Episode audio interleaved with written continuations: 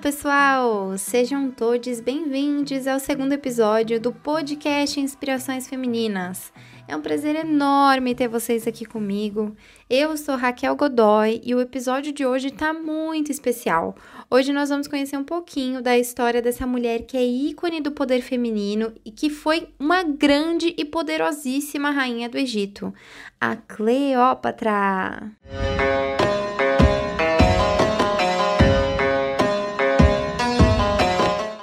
Acredito que todo mundo já ouviu falar sobre ela. Pode ter sido na escola, em algum filme, em um livro, em algum outro lugar, mas enfim, não importa onde você ouviu falar sobre ela, mas sim entendermos o porquê de ela ser tão citada e reverenciada até os dias de hoje. Então vamos conhecer um pouquinho da história.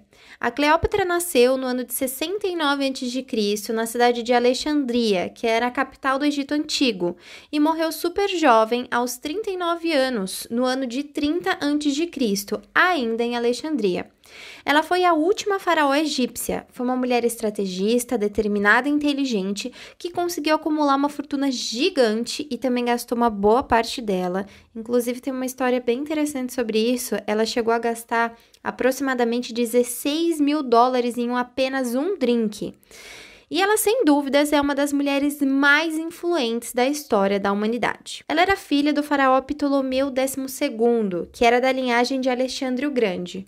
Ou seja, ela era de uma família de gregos que governava o Egito. Ela foi uma criança que nasceu e cresceu dentro do palácio e recebeu educação desde pequena, e ela se destacava das demais crianças, revelando uma inteligência muito acima da média.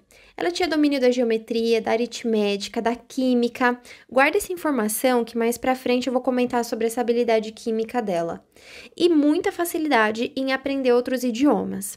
Ela conseguia se comunicar em oito línguas, o que mais adiante ajudou muito na hora de fazer negociações com outros governantes e também a se comunicar com o povo, que via essa habilidade como algo muito positivo.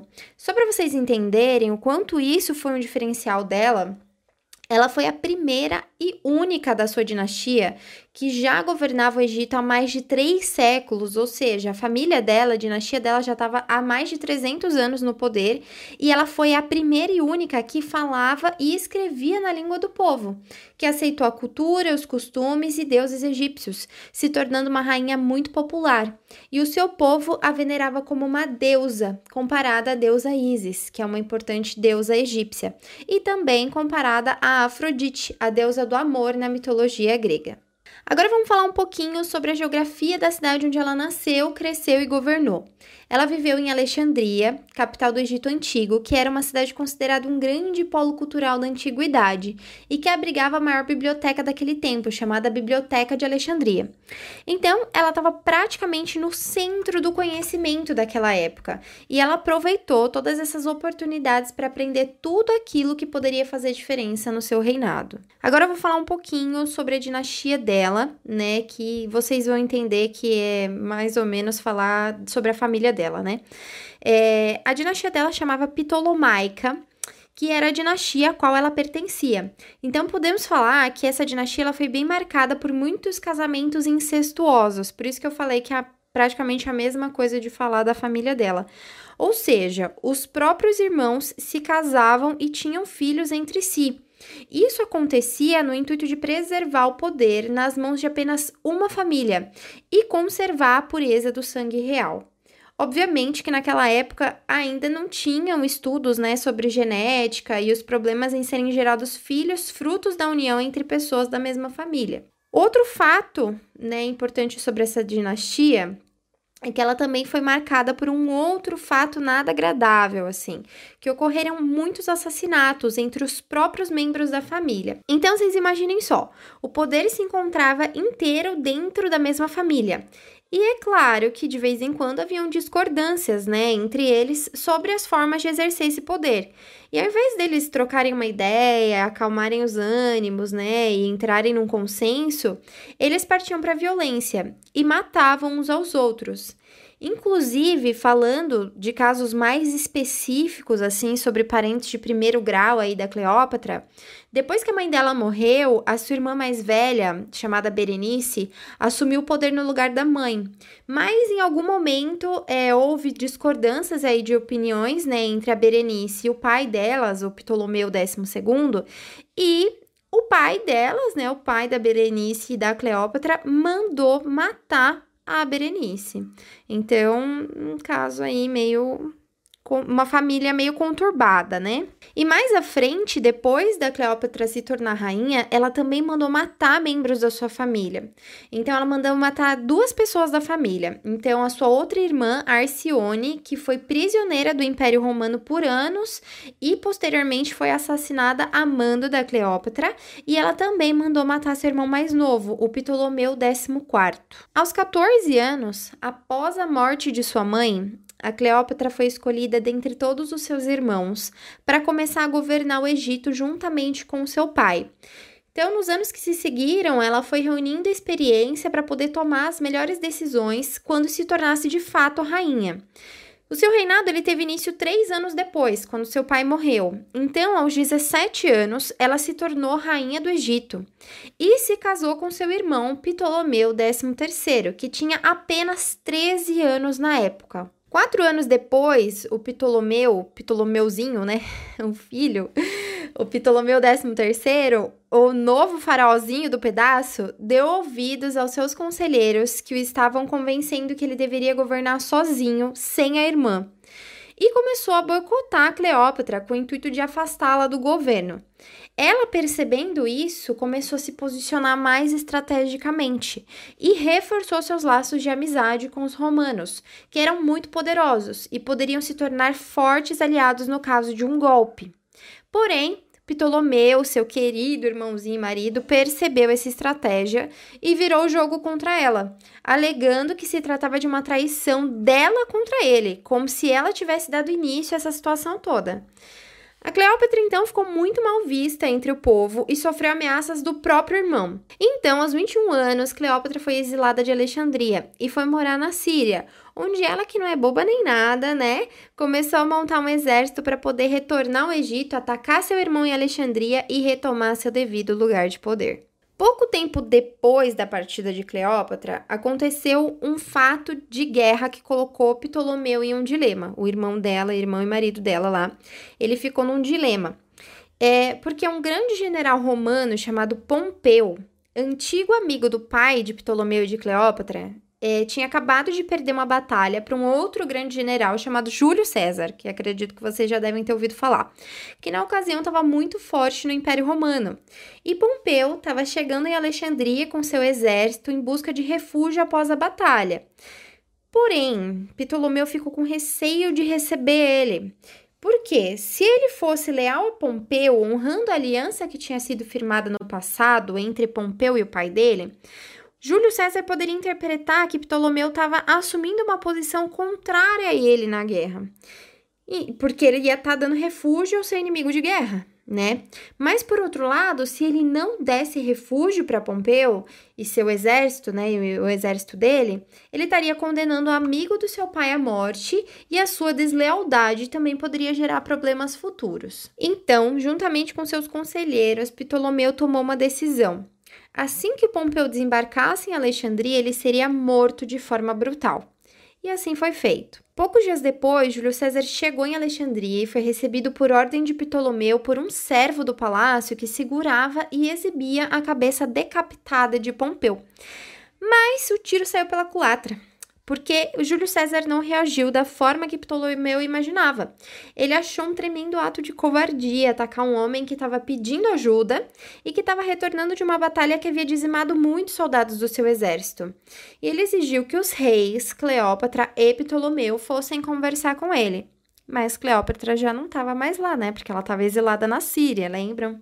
Então, Ptolomeu, que já sabia que a irmã estava planejando reunir um exército lá na Síria para atacar ele quando ele menos esperasse, é, tomou a frente, reuniu suas tropas e foi em direção à Síria para atacá-la primeiro. Mas antes que pudesse chegar ao seu destino, foi informado de que Júlio César estava no palácio e que ele havia reagido de forma negativa ao agrado que ele havia preparado e que ele exigia falar com os dois. Então Ptolomeu retornou. E Cleópatra também foi informada de que Júlio César desejava falar com ela, mas ela sabia que se ela retornasse a Alexandria, sua vida corria perigo. Então, ela começou a arquitetar um plano. Por oito dias, ela ficou escondida em uma embarcação de um comerciante que concordou em ajudar ela. E eles navegaram pelo rio Nilo rumo a Alexandria. Quando eles chegaram, ela entrou em uma sacola de transporte de papiros e o comerciante a levou dentro dessa sacola até o quarto de Júlio César. E lá eles conversaram, ela explicou toda a situação e ele, um homem casado e com seus 52 anos, não só topou ajudá-la, como também se apaixonou por ela. Que, relembrando, também era casada com seu irmão e agora inimigo, né, o Ptolomeu, e ela tinha apenas 21 anos. Agora, então, Cleópatra, com apoio de Júlio César, poderia finalmente voltar a governar o Egito. Júlio César então declarou publicamente seu apoio a Cleópatra. Por sua vez, Ptolomeu e seus aliados declararam guerra a Júlio César, que nesse momento estava em desvantagem numérica, porque seu exército não estava completo ali. Então ele convocou mais homens e até que eles pudessem chegar, o seu exército assumiu uma postura defensiva para ganhar em tempo. Então, quando os demais homens chegaram, o exército de Júlio César estava completo, né? Estava muito forte e é, esse exército derrotou o exército de Ptolomeu na batalha chamada Batalha do Nilo e Ptolomeu acabou morrendo afogado durante a batalha. Depois dessa vitória, então, do exército de Júlio César em favor da Cleópatra, Cleópatra assumiu o trono do Egito e, sob o seu governo, o Egito começou a prosperar ainda mais. Um dos seus grandes feitos como rainha foi dar um boom cultural em Alexandria. Ela conseguiu conquistar muito dinheiro, muita riqueza para a região e implementou programas de bem-estar público que fizeram de Alexandria uma cidade poderosa, rica e renomada. Ela continuou se envolvendo com Júlio César, com quem teve um filho chamado Cesário. Júlio César, muito apaixonado pela amante Cleópatra, mandou construir uma estátua de ouro com a imagem dela no templo de Vênus Genetrix em Roma. Os romanos não ficaram muito satisfeitos com isso. Afinal de contas, Cleópatra era uma estrangeira muito poderosa e eles percebiam que Júlio César estava nas mãos dela.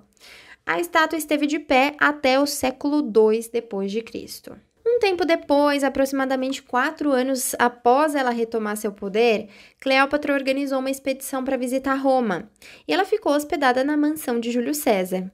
Como os romanos não aceitavam muito bem o romance entre os dois, era um costume do povo inventar boatos a respeito do casal. E Júlio César, numa demonstração de raiva aí com relação a esses boatos, retirou todo o poder dos senadores e se autoproclamou ditador vitalício de Roma. Os senadores, obviamente, não gostaram nada disso e em 44 a.C. mataram Júlio César. Após a morte dele, o general Marco Antônio, que era seu braço direito, o sucedeu no trono, apesar de que em testamento ele havia nomeado como seu sucessor seu sobrinho Otaviano. E um fato bem curioso aí sobre essa situação da, da morte do Júlio César é que no testamento dele ele não deixou nada, nenhum dinheirinho para o filho dele, Cesário, e nem para Cleópatra. Então, depois da morte de Júlio César, Marco Antônio que era o braço direito dele, juntamente com Otaviano, seu sobrinho, resolveram vingar a morte de Júlio César e ir atrás das pessoas que haviam assassinado ele. Então a Cleópatra, nesse cenário hostil, né, não se sentia mais tão segura em permanecer lá e retornou para Alexandria com seu filho. Três anos depois da morte de Júlio César, Marco Antônio e Cleópatra se encontraram novamente. Ele a convidou para um encontro romântico.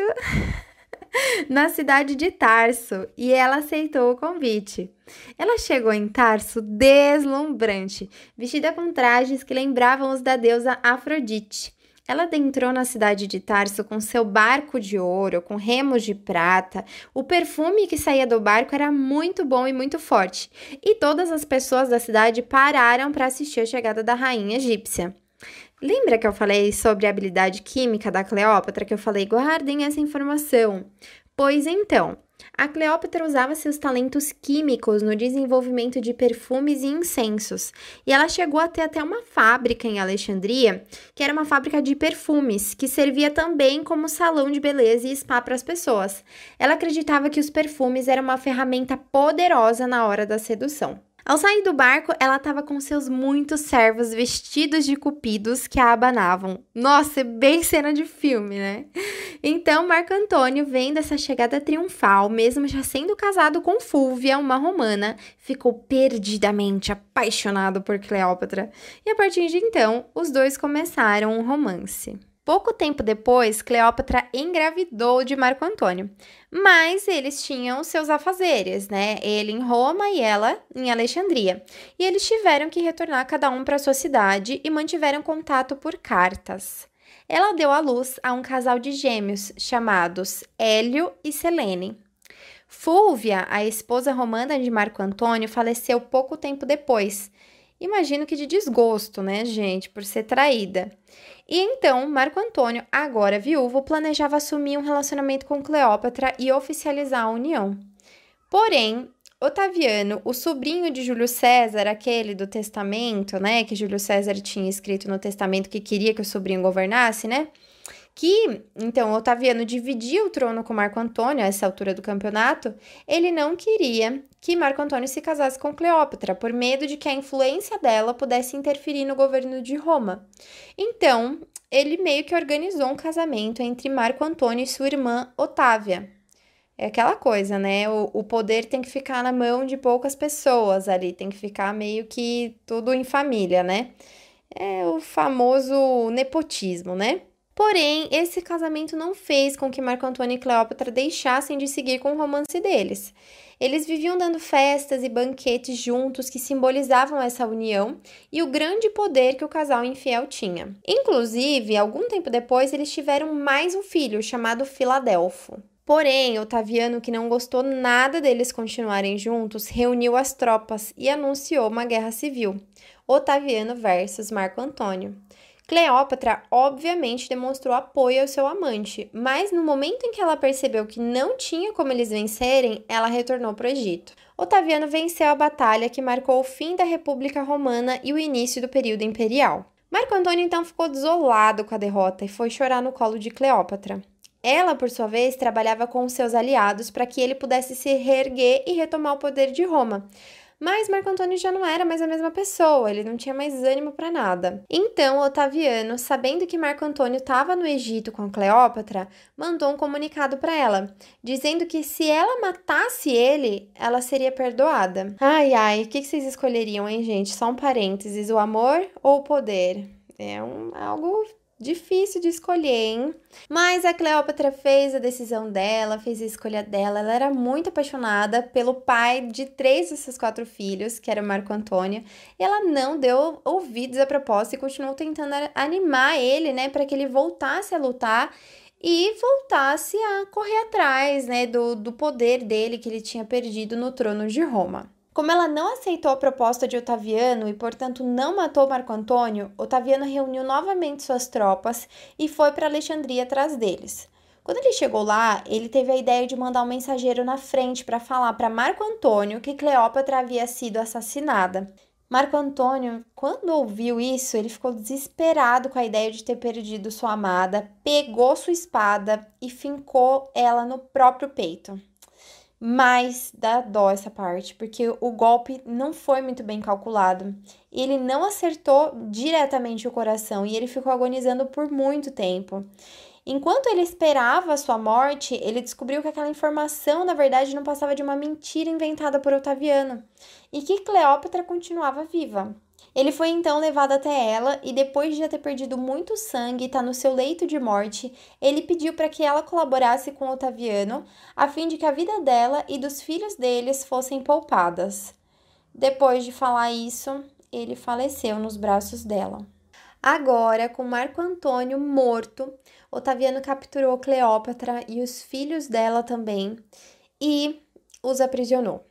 E ela estava muito triste, abalada com a morte de Marco Antônio e com a sua própria prisão, e ela começou a se automutilar, com socos e arranhões que acabaram infeccionando, mas ela recusava todo e qualquer tratamento. Ela queria morrer mesmo, gente, ela estava muito mal. Otaviano, porém, ameaçou seus filhos de morte se ela não se tratasse.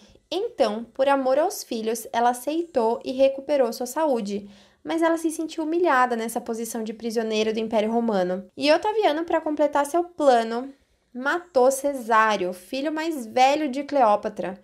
E com essa morte, ele se tornaria o único herdeiro de Júlio César, portanto, o único que poderia estar no trono de Roma. Os outros filhos dela foram enviados para Roma e foram criados por Otávia, irmã de Otaviano e ex-esposa de Marco Antônio. A Cleópatra, em seu desespero de mãe que havia perdido seu filho mais velho, em seu desespero de mulher que havia perdido seu amado, em seu desespero de rainha que havia perdido seu reino, e também os filhos dela, os outros, né, que ficaram vivos também foram tirados dela. Ela já tinha tentado se matar por duas vezes. E aí Otaviano mandou que seus servos a vigiassem o tempo todo para que ela não conseguisse por fim a sua vida. Mas ela, que era muito determinada e inteligente, conseguiu, mesmo sob vigia, tirar sua própria vida, deixando apenas uma carta onde pedia para ser enterrada ao lado de Marco Antônio. Sobre a causa da morte, existem duas hipóteses. Uma delas é a mais famosa, que acredito que talvez você já tenha ouvido falar, que é de que ela deixou que uma cobra a picasse no seio e ela morreu então por efeito do veneno da cobra. Porém, estudiosos dizem que na verdade ela não foi picada, que ela ingeriu de forma oral mesmo um veneno letal já que ela era uma grande amante da química e ela carregava sempre consigo um frasco de veneno para caso precisasse matar algum inimigo. Então, provavelmente ela tomou esse veneno que era para ser dado para algum inimigo dela, né? E ela morreu apenas nove dias depois da morte de Marco Antônio. Seu funeral foi digno de uma rainha egípcia e seu desejo de ser enterrada ao lado de Marco Antônio foi prontamente atendido. Após a sua morte, com Otaviano no poder, o Egito perdeu sua independência e se tornou uma província romana. E a Cleópatra foi uma rainha muito influente e capaz. Ela era estrategista, tinha sempre em mente o que era melhor para o seu reino e para o seu povo, conquistou alianças, respeito e riquezas para o Egito Egito, e é por isso que a sua história ultrapassou as barreiras do tempo e hoje ainda nós conhecemos os seus feitos. Uma grande mulher, grande personalidade, grande inspiração. E agora, para encerrar, eu quero trazer uma informação que eu deixei especialmente para o final, porque eu acredito que depois de vocês ouvirem toda essa história, vocês devem ter feito uma imagem dela na mente de vocês, ou devem ter se lembrado de alguma cena hollywoodiana, onde alguma atriz muito bonita interpreta o papel dela, ou deve ter lembrado de alguma foto ou estátua e deve ter uma referência física da Cleópatra. Mas eu preciso falar para vocês, a Cleópatra não era bonita. A aparência dela é até hoje algo que gera muitas contradições, pois várias obras retratam ela como sendo muito bonita. Porém, o historiador Plutarco escreveu: sua aparência não era em si tão notável que não houvesse comparação, ou que não pudesse vê-la sem se sentir tocado ou seja, ela era uma mulher comum. E os romanos, em seus documentos, nunca fizeram elogios a respeito da sua beleza. Não há um único registro onde a beleza dela fosse exaltada. Em 2007, foi descoberta uma antiga moeda egípcia que tinha seu rosto estampado de perfil e revelou o que a gente já imaginava. Ela era uma mulher comum, de nariz e queixo grandes. Os seus contemporâneos a veneravam não por causa da sua aparência, mas por sua inteligência, habilidade em governar e carisma. Para quem estiver me ouvindo no dia de postagem do podcast, eu vou deixar a foto dessa moeda lá no meu story do Instagram, arroba raquelgod, G-O-D, ponto O-Y. Então é Raquel Godoy com um pontinho depois do D. Me sigam também no meu novo perfil de atriz. Eu fiz um perfil dedicado só para portfólio artístico, que é o Raquel Godoy com Y, atriz. Então Raquel Godoy, atriz para verem um pouquinho mais sobre o meu trabalho. E assim eu termino esse segundo episódio do Inspirações Femininas. Espero que vocês tenham gostado da história da Cleópatra. E se você quer me ouvir contando a história de alguma mulher em específico, manda sua sugestão lá no meu Instagram que vai ser um prazer enorme contar aqui para vocês. Se você gostou, então não esquece de seguir o podcast e ficar atenta. Os episódios saem todas as sextas-feiras no Spotify e também no meu canal Raquel Godoy no YouTube. O próximo episódio será o primeiro nesse estilo de atendendo a pedidos. Um beijo, Ju, que fez seu pedido. E eu vou contar a história da educadora, médica e pedagoga Maria Montessori. Até sexta que vem. Beijo!